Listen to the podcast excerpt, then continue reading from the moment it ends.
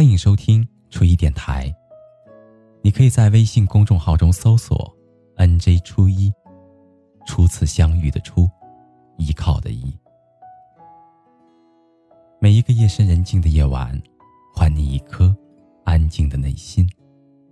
那个说的人是我，而那个听的人是你。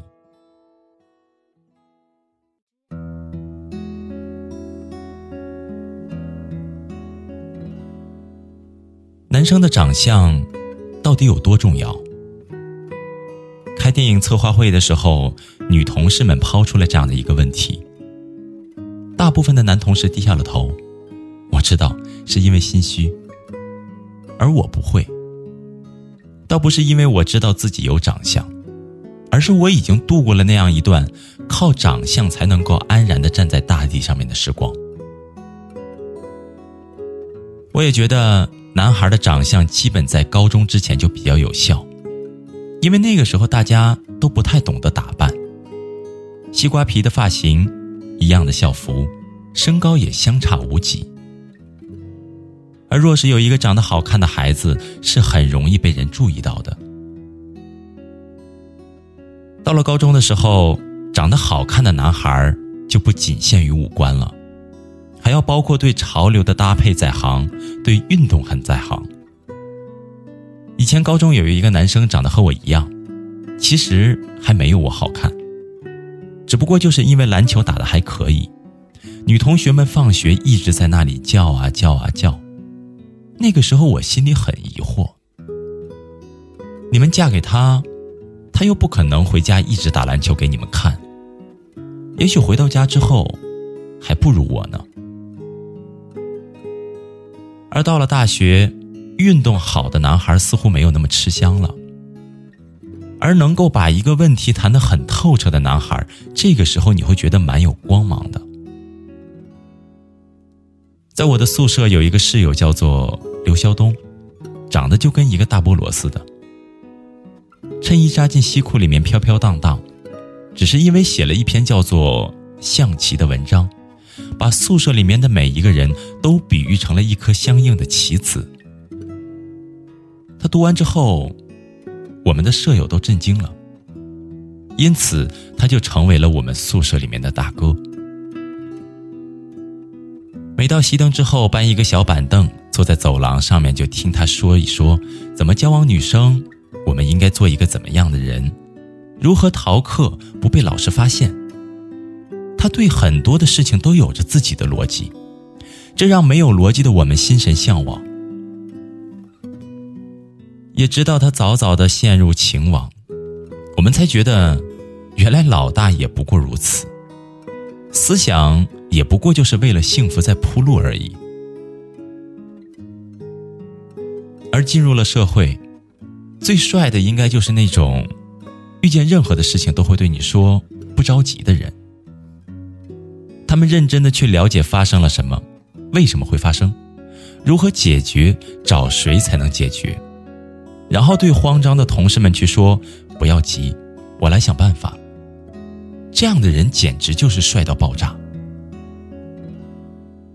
我想了一想，我遇见的几任领导都是这样的人，无论男女，从来不会在第一时间责怪，也不会比你还要焦虑。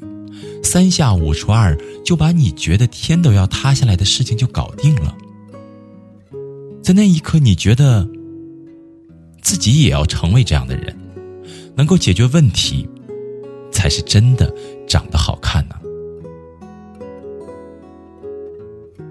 可对于现在身边的女生来说，她们觉得五官太好的信不过，依然每天坚持运动的又不顾家。天天谈理想的又没有安全感，而一个男人能够专注反而显得更重要。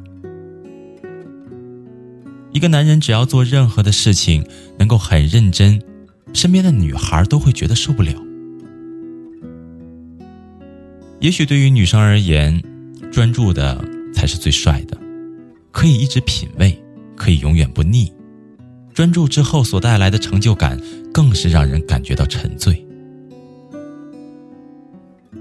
童哥，你觉得男生长相到到底有多重要？总是会有人问问题不依不饶。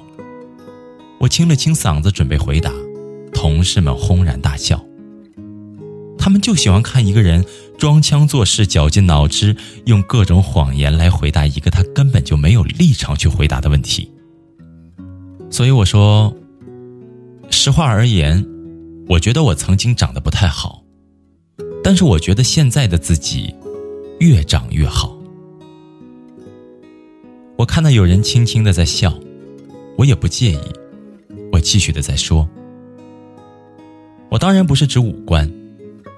而是因为好像这几年我对于事情越来越有信心了，也不会再担心，也不会再焦虑，而是每一件事情都有了准备，整个人也放松了下来，不会一惊一乍，不会患得患失。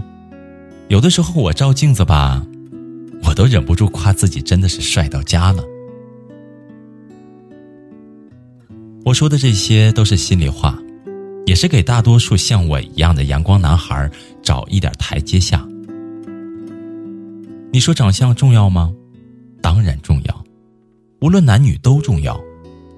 但是一个长得好看的人，如果没有一颗放松自带香气的灵魂，真的就和杜比夫人蜡像馆里面的雕像差不多，精致却不温暖，可以参观，却毫不耐看。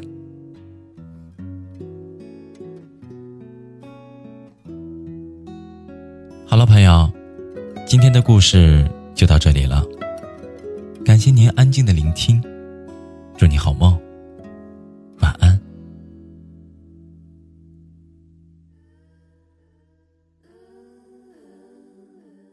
什么都不懂。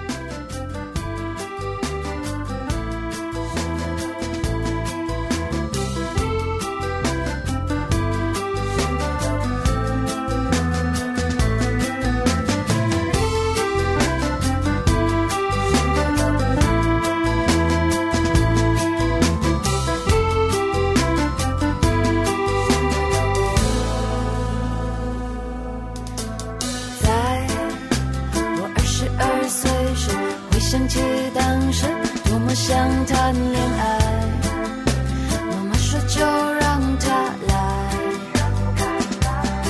然而在我三十二岁时，发现我没太多的心去等待，才失去某种色